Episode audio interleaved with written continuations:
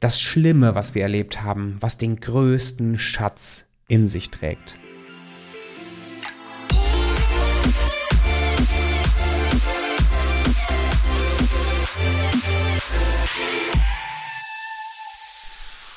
Hallo und herzlich willkommen hier im Selbstbewusstsein Podcast, der Lieblingspodcast für deinen persönlichen und beruflichen Erfolg. Und heute möchte ich über ein Thema sprechen, was mich gerade ganz, ganz emotional auch berührt und bewegt. Das hat ähm, eine persönliche Ursache und zwar eine, eine Krankheit in meiner äh, unmittelbaren Familie. Ich erzähle gleich was dazu, warum ich denke, dass es so wichtig ist. Und bevor ich einsteige, mal kurz eine Frage an dich. Wie geht's dir? Wie geht's dir gerade? Vielleicht kommt der Impuls direkt hoch, ja gut, weil so antworten wir ja meistens. Ne? Wir werden gefragt irgendwie, wie geht's dir? Und dann sagen wir ja gut weil ne, entweder ist es uns selber gar nicht bewusst, wie es uns wirklich geht, oder das wird halt den Rahmen sprengen. Ich mache das auch oft. Je nach Kontext habe ich einfach keinen Bock darüber zu sprechen, wie es mir wirklich geht. Und dann sage ich halt gut. Oder ich bin mir dessen nicht bewusst, weil ich mir gerade nicht bewusst gemacht habe, was eigentlich in mir vorgeht. Oder es ist so eine Angewohnheit. Ich bin gut. Und gerade in meiner Blase, so in meiner, in meiner Coaching, Persönlichkeitsentwicklungsblase, ist so dieses Thema positives Denken und alles ist irgendwie immer so, so schön und so gut und wir müssen immer positiv sein und, und so weiter. Dieses, dieses Schmetterling auf der Gänseblümchenwiese-Thema, das ist so präsent und es geht mir mittlerweile so auf den Keks und so gegen den Strich. Weil, mach dir das mal bewusst, der größte Antreiber, den wir haben in unserem Leben, das, was uns motiviert, was uns ins Tun bringt, das, was die größten Visionen und die größten Schätze hervorbringt im Leben, ist meistens nicht die gute Zeit, die einfache Zeit, die Sonnentage. Das, wo alles gut läuft, das sind nicht die effektivsten Zeiten in der Regel, sondern es ist oft der Schmerz, die Sorgen, die Probleme, die Nöte, das Schlimme, was wir erlebt haben, was den größten Schatz in sich trägt und was uns hilft, unser eigenes Anliegen, unser eigenes Warum erst so richtig zu entschlüsseln. Die besten Businesses, die besten Menschen mit den größten Reichweiten haben in der Regel nicht angefangen, weil sie so eine tolle, schöne neue Zukunft vor sich gesehen haben und toll visioniert haben und so. Alles auch wichtige Elemente irgendwann. Sondern es gab einen Punkt in ihrem Leben, fast immer, achte mal drauf, wo diese Personen so richtig am Sack waren wo sie komplett pleite waren und dann motiviert waren, plötzlich ihre Situation zu ändern. Und das hat dann dazu geführt, dass sie anderen Menschen auch helfen wollten. So ähnlich war es ja bei mir auch, aus einer, aus einer Depression, aus einer sehr dunklen Zeit heraus, wo ich mich selber nicht kannte, wo ich nicht wusste, wo, wo meine Zukunftsperspektive ist, wo ich so innerlich dunkel und, und perspektivlos und überfordert und gestresst war, dass ich mir einen Therapeuten gesucht hat und der zum ersten Mal mit mir dieses Thema Persönlichkeitsentwicklung und Identität besprochen hat und plötzlich für mich wie so ein Buch mit sieben Siegeln was aufging, so, so, oh, weißt du, so wie der heilige Kral. Ich plötzlich merkte, boah, krass, ich kann ja an mir arbeiten, ich kann ja anders werden, ich kann stärker und stabiler werden und ich kann ja sogar was verändern für mich und in der Welt. Ich kann meine Umstände ändern. Ich kann zum Beispiel ein Business aufbauen. So kam ich überhaupt auf die Idee mit Unternehmertum zusammen mit dem Trigger auf den Philippinen, wo ich ja drei Jahre gewohnt habe, diese ganze Armut zu sehen, wirklich diese, diese Leute in den Slums, diese Perspektivlosigkeit und das plötzlich aus diesem Schmerz und aus diesem, also meinem eigenen Schmerz und dem Schmerz der anderen Leute kam dieser Gedanke, ich muss Millionär werden.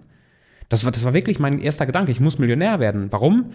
Weil wenn ich es schaffe, zu wachsen von wo ich war, zu diesem Millionär, zumindest war das in meinem Kopf so diese, diese, der, der Link, dann habe ich doch das gelernt und umgesetzt und verändert, was auch einem Menschen aus dem Slum zum Beispiel helfen würde, das Leben zu verändern, raus aus diesen eingefahrenen, aus diesem Umfeld, was immer wieder dafür sorgt, dass die Leute zurückfallen in die Armut, selbst wenn sie sich was aufbauen. Du kannst es an einer Hand abzählen, wie viele Leute es wirklich nachhaltig schaffen, aus der Armut rauszukommen. Und ja, es gibt strukturelle Sachen, die da helfen und, und Spenden und Politik, alles spielt eine Rolle. Aber einer der größten Faktoren ist das Mindset der Menschen. Wie sehr identifizieren Sie sich mit Ihrem alten Leben?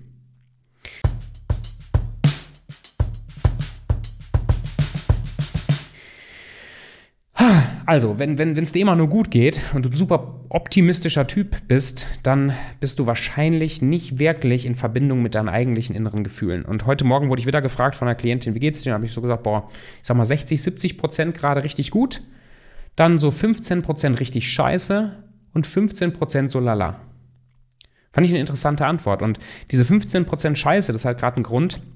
Ich bin ähm, jetzt übers Wochenende, bevor ich die Podcast-Folge aufgenommen habe, in Deutschland gewesen für ein paar Tage mit meinem Nachbarn zusammen, hatte mich eingeladen, die hatten einen Trip gemacht nach Deutschland, mussten da was erledigen, ich bin mitgeflogen und habe die Gelegenheit genutzt, meine Mutter zu besuchen. Und jeder, der das hört, der meine Mutter kennt, ähm, also ich werde jetzt nicht jedes Detail raushauen, also ich glaube, das wäre ihr auch nicht so recht.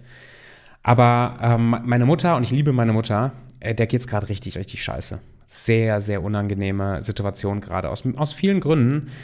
Der, der Auslöser war, sie hat eine ähm, schwere Diagnose bekommen vom, ähm, beim Arzt, eine, eine Diagnose, die sie wirklich sehr getroffen hat war erst aber sehr optimistisch und sehr motiviert und sehr, wo ich schon gedacht, dachte, wow, also Respekt, wie du damit umgehst. Und dann wurde sie sehr schnell operiert und zwar eine ganz schön große, umfängliche Operation. Und jetzt hat sie plötzlich diese, diese Wahrheit, diese Realität, wie es ihr eigentlich geht, und was eigentlich da gelaufen ist und die Ängste, die damit einhergingen und dieses Trauma, sowohl von der OP als auch alte Geschichten und, und, Sachen, die in der Vergangenheit passiert sind, war plötzlich alles kam das hoch. Dazu kam dann im Krankenhaus noch eine Infektion und dann eine Isolation und äh, da ging es richtig beschissen. Und jetzt, jetzt geht es ihr so, also auch, auch psychisch gerade, ähm, so schlecht und hat kaum eine Perspektive. Also ich habe kaum ein Lächeln aus ihr rausbekommen. Normalerweise ist meine Mutter einer der fröhlichsten Menschen, die ich kenne. Viel am Lachen, gerade über mich und meine Witze und alles, was ich so mache. Ganz schwieriger, möchte ich sagen, schwieriger Besuch. Und wir sind so spazieren gegangen. Und äh, Gott sei Dank, auch wenn es ihr körperlich nicht so gut geht, konnten wir mal eine Weile spazieren gehen. Und haben uns über ein Thema unterhalten, das hatte sie so angesprochen, sagt, ja, alle sagen ihr immer, dass sie das jetzt akzeptieren muss dass sie da jetzt sich nicht so, sie will das ja weghaben, sowohl ihre, wie sie sich gerade fühlt, als auch diese körperliche, diese körperlichen Beschwerden. Sie will das ja weghaben und verstehe ich ja auch. Und alle sagen immer, sie soll aufhören zu kämpfen und aufhören, sich dagegen aufzulehnen, weil das kostet so viel Kraft. Und das ist ein Thema, was für mich, für die Klienten von mir immer wieder hochkommt, dieses Thema loszulassen. Und loslassen heißt akzeptieren. Und das ist das, was wir oft nicht wahrhaben wollen, dass wenn es uns scheiße geht, es nicht der erstrebenswerte Weg ist, dass es uns wieder gut geht. Es geht nicht darum, dass es uns wieder gut geht. Das Leben ist nicht einfach nur schön und gut und leicht. Es geht nicht darum, dass es uns immer wieder gut geht. Weil wenn wir das wollen, wenn wir, wenn wir in einem Leben leben wollen, wo es uns immer nur gut geht, sind wir auf dem falschen Planeten. Das ist nicht so. Wir wissen erst dann diese schönen und guten Zeiten richtig zu schätzen, wenn wir auch durch die schweren Zeiten gehen. Und alles ist temporär. Die schlechten Zeiten sind temporär, Gott sei Dank. Aber die guten Zeiten sind auch temporär. Nach einer guten Zeit, so wie in den vier Jahreszeiten, weißt du, nach dem Sommer kommt immer wieder ein Winter. Immer. Manchmal ein harter Winter, manchmal nicht so harter Winter. Aber es kommt immer ein Winter. Nach fast jedem Wirtschaftsaufschwung kommt wieder eine Rezess Rezession, äh, eine, eine Recession auf, auf Englisch, weiß gerade nicht, wie das Deutsch heißt. Also irgendwas, wo es wieder runtergeht. Eine Krise.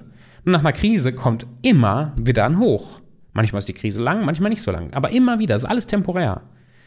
Aber wenn wir den Anspruch haben, dass es uns immer gut gehen muss, dass wir immer gut drauf, gut gelaunt und gesund sein müssten, dann erschaffen wir uns einen unheimlichen Druck.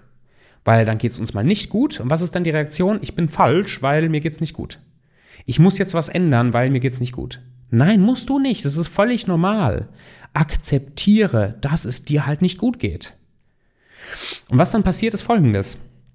Indem wir akzeptieren, nehmen wir den Kampf und den Druck aus der Situation. Und gerade wenn der Kampf und der Druck aus der Situation raus ist, haben wir noch viel mehr Chancen auf Besserung. Es wird uns viel leichter fallen, dass wir uns wieder gut fühlen und fröhlicher sind und uns leichter fühlen, wenn der Druck raus ist. Nächstes Beispiel, was wir auch oft mit Klienten haben bei Erfolgsbeschleuniger, ist das Thema Ziele setzen, Erfolg. Wenn ich mir immer wieder ein hohes Monatsziel setze, umsatzmäßig zum Beispiel, ne? ich möchte 150.000 Euro im Monat machen oder eine Million im Monat oder wie auch immer, wenn ich mir immer wieder so ein Ziel setze, was aus der Perspektive von dem Klienten groß oder unerreichbar wirkt, aber ich setze mir das Ziel, weil ich das möchte und erreiche es immer wieder nicht, bin ich enttäuscht und frustriert. Und vielleicht kommt dann irgendwann der Gedanke, boah, ich, ich, muss aufhören, mir immer wieder Ziele zu setzen. Das klappt nicht. Das ist super frustrierend. Und das verstehe ich ja voll. Der Grund, warum das frustrierend ist, ist, dass das Selbstwertgefühl und die Definition von Erfolg an diesem Ziel hängt und nicht an dem Weg. Dass ich glaube, ich bin nur dann gut, wenn ich das Ziel erreiche. Wenn ich es nicht erreiche, bin ich kacke. Also was für eine Übung machen wir da? Wir setzen uns das Ziel, Wir erarbeiten, dass es sowohl realistisch als auch weit genug weg ist, dass es herausfordernd ist. Und dann visualisieren wir das, wir stellen uns das vor, wir planen das und dann lassen wir es los. Und loslassen heißt, wir sagen uns, und bis zu einem Punkt, dass wir es wirklich glauben, ob ich das jetzt erreiche oder nicht erreiche, ist komplett egal. Weißt du, ich, ich setze das Ziel, ich weiß, ich will dahin, ich plane den Weg dahin, also ich weiß, was ich zu tun habe, um dahin zu kommen. Und dann konzentriere ich mich im nächsten Schritt nur noch auf den Weg, nicht mehr auf das Ziel. Ich gucke immer mal wieder auf das Ziel, um zu wissen, bin ich auf dem richtigen Weg. Aber ich fokussiere mich nicht mehr aufs Ziel. Weil was dann passiert, wenn ich mich nur noch auf das Ziel fokussiere, ist, ich mache mich und mein Selbstwert abhängig davon. Wenn ich das dann nicht erreiche, bin ich ja dann schlecht. Ich bewerte das.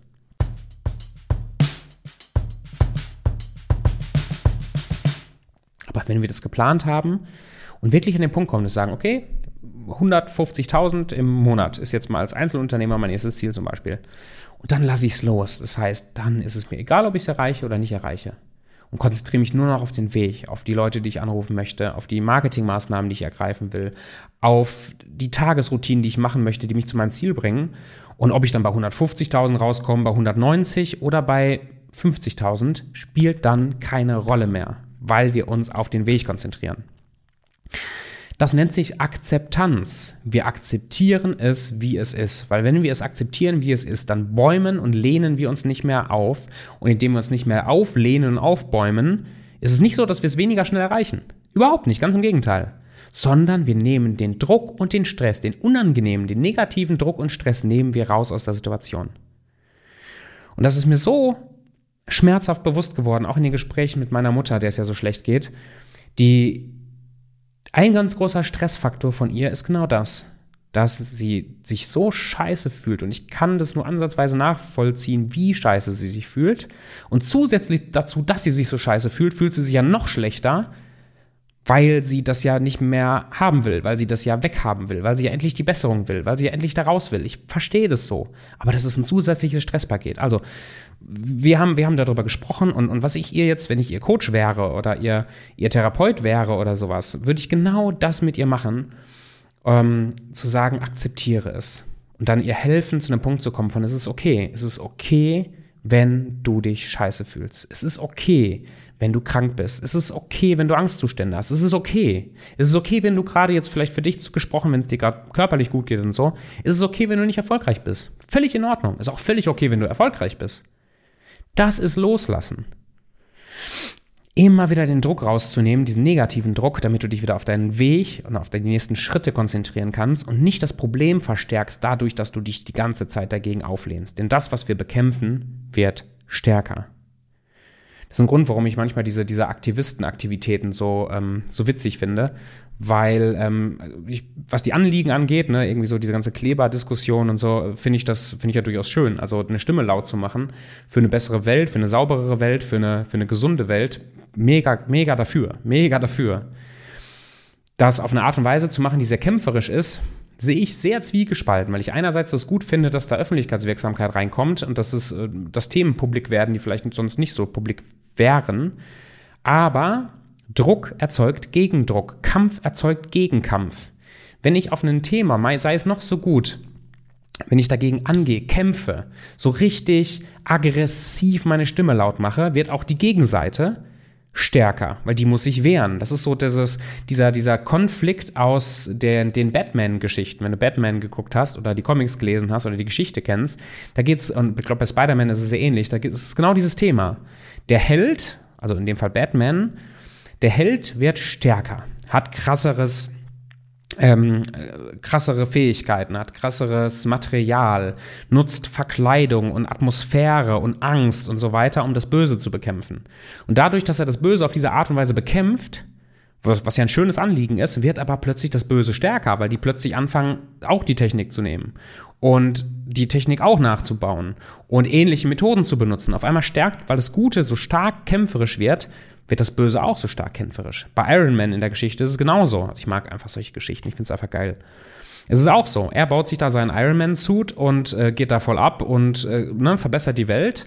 Und gleichzeitig, inspiriert davon, kommt die Gegenseite, so die böse Seite, und baut es nach und will das auch und wird stärker.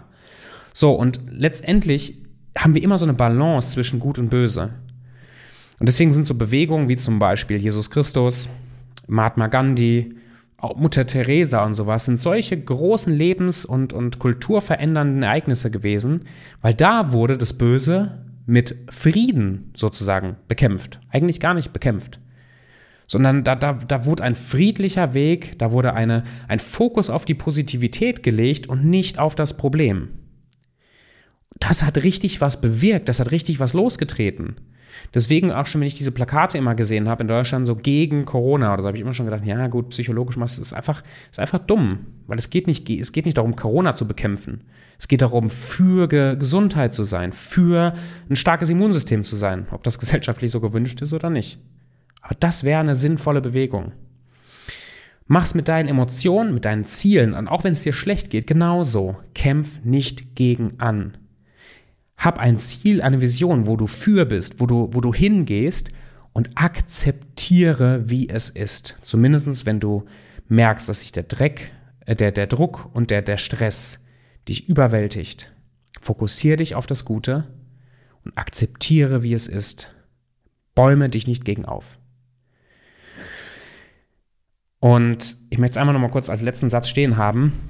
Nur weil wir etwas loslassen, den Wunsch, etwas verändern zu wollen oder den, den Wunsch, unser Ziel zu erreichen. Wenn wir das loslassen, dann ist es nicht unwahrscheinlicher, es zu erreichen. Ganz im Gegenteil. Loslassen heißt nicht aufzugeben. Null, gar nicht. Loslassen heißt, den negativen Druck, die negative Getriebenheit loszulassen, dass ich mich wieder frei, fokussiert auf den Weg machen kann.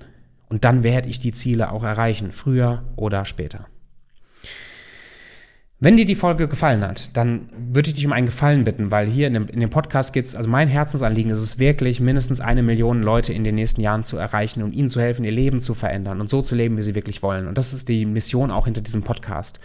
Und ja, ich habe auch ein Unternehmen, Erfolgsbeschleuniger, mit meinem Freund Stefan zusammen. Und ja, wir verkaufen auch was, aber das ist nicht die erste Intention hinter diesem Podcast.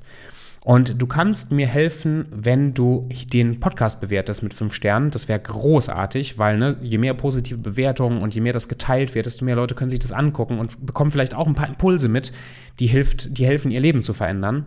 Und wenn du zum Beispiel diese Folge, wenn die dich angesprochen haben, du würdest sie teilen mit Leuten, wo du das Gefühl hast, boah, das passt gerade für dich, wäre ich dir auch sehr, sehr dankbar. Weil so kriegen wir diese Botschaft immer weiter verbreitet. Danke für dein Interesse, danke, dass du bis hierhin zugehört hast und wir hören und sehen uns in der nächsten Folge. Tschüss.